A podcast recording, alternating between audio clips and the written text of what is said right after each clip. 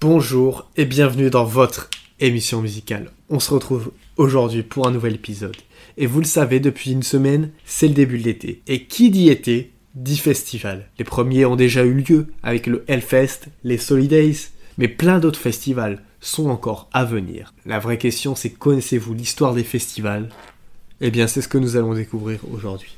Les premiers festivals en tant que tels apparaîtront au 19e siècle, même si à l'époque ils ne portaient pas encore ce nom. Dans un premier temps, c'était un rassemblement religieux pour de la musique chorale. Mais au fil du temps, cela deviendra la musique savante, c'est-à-dire la musique écrite, qui prendra les devants. Et cela deviendra très vite des événements complètement musicaux.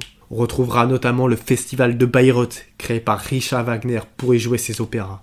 Albert Savignac écrira en 1897 On va à Bayreuth comme on veut, à pied, à cheval, en voiture, à bicyclette, en chemin de fer, et le vrai pèlerin devrait y aller à genoux. Mais la France n'est pas à se plaindre avec le compositeur Hector Berlioz, qui lui aussi créera ses propres festivals de musique pour y jouer sa musique. Grâce à lui, et un peu au fil du temps, la France deviendra le pays des festivals de musique, avec plus de 8000 festivals, tous genres confondus à l'heure actuelle en France. À partir du XXe siècle, les festivals de musique évolueront et deviendront officiellement des festivals de musique comme on l'entend à l'heure actuelle. Les festivals sont devenus des lieux d'échange artistiques pour participer notamment à l'effort de paix en cette période troublée, mais aussi pour revitaliser l'économie des pays en guerre. Le vrai basculement dans l'histoire des festivals, ce fut pendant les années 1960 avec le mouvement hippie aux États-Unis, où de nombreux festivals vont être créés et qui deviendront des grands noms on pense notamment au festival de Monterey, véritable festival de la contre-culture. À ce premier festival en 1967, on retrouvera des noms comme Simon Garfunkel, Jefferson Airplane ou encore Jimi Hendrix.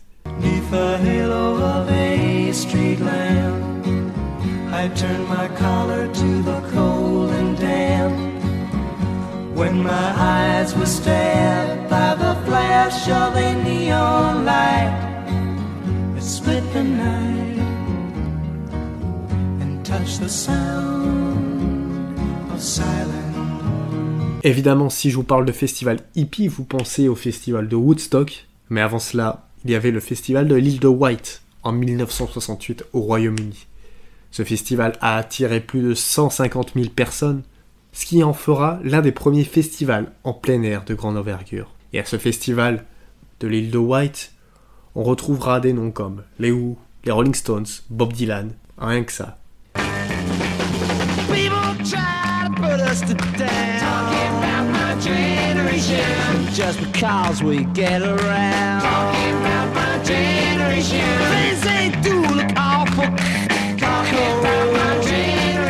Puis évidemment, je viens d'en parler, le plus célèbre, le festival de Woodstock, qui verra sa première l'été 1969 avec Janis Joplin, Joe Cocker et toujours ce cher Jimi Hendrix. Ce festival marquera un tournant car certains chanteurs prendront part contre la guerre du Vietnam. On citera la chanteuse Joan Baez avec, sa chanson We Shall Overcome.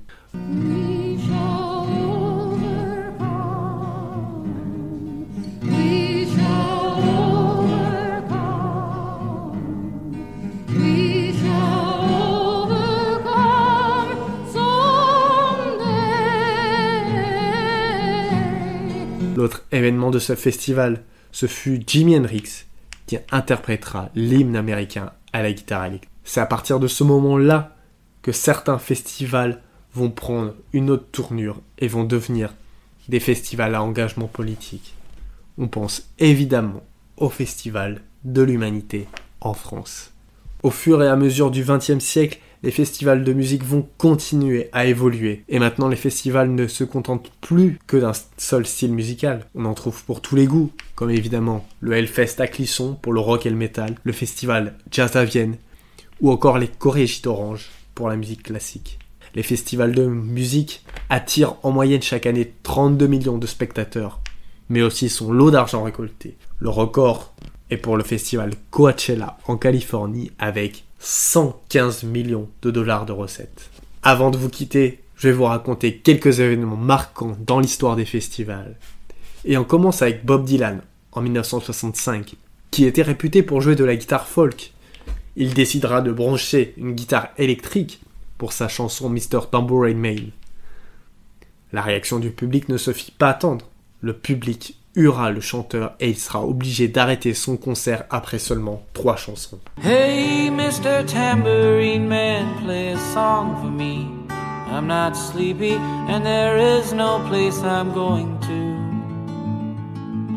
Le plus grand festival de musique du monde, le festival de musique le plus grand en termes d'affluence, est le festival Kumbh Mela en Inde. Cet événement religieux, qui a lieu tous les 12 ans, attire des millions de pèlerins qui se baignent dans les eaux sacrées pour se purifier. La performance controversée des Sex Pistols au festival de musique de Reading en 1976, le groupe de punk britannique The Sex Pistols fera sensation en jouant une version chaotique de leur chanson Anarchy in the UK. Leur performance va créer une controverse et marquera l'histoire du punk.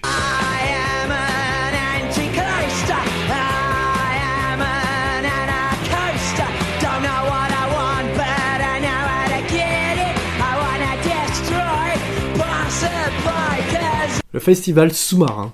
En 2005, le premier festival de musique sous-marin a eu lieu dans les îles turques et caïques. Les participants ont pu écouter de la musique en plongeant dans les eaux cristallines de la mer des Caraïbes. Ça, j'avoue, je suis très jaloux et j'aimerais bien y participer un jour. L'énergie solaire au festival de Glastonbury. Depuis 2015, le festival de Glastonbury, l'un des plus célèbres festivals de musique au monde, est alimenté en grande partie par l'énergie solaire. Des panneaux solaires sont installés sur place pour réduire l'empreinte carbone de l'événement. Le mariage surprise à Bonnaroo. Au festival de Bonnaroo en 2011, le groupe de rock My Morning Jack organisera un mariage surprise sur scène pendant leur concert. Le groupe, des fans du groupe, s'est dit oui devant des milliers de festivaliers enthousiastes. Enfin, la dernière, en 1995, les organisateurs des Transmusicales de Rennes vont découvrir un duo parisien qui n'a pas encore sorti d'album. Le festival décidera alors de faire venir les deux DJ en ce mois de décembre où la France manifeste contre le plan Juppé. À cause des grèves, la venue du duo semblera compromise et le co-créateur du festival, Jean-Louis Brossard, annoncera aux médias l'annulation du concert. Au dernier moment, un vol Paris-Rennes sera trouvé. Les deux musiciens pourront donc bien assurer leurs prestations. Et ces deux musiciens, ce n'est autre que Thomas Bengelter et Guy Manuel de Homem Christo, les Daft Punk.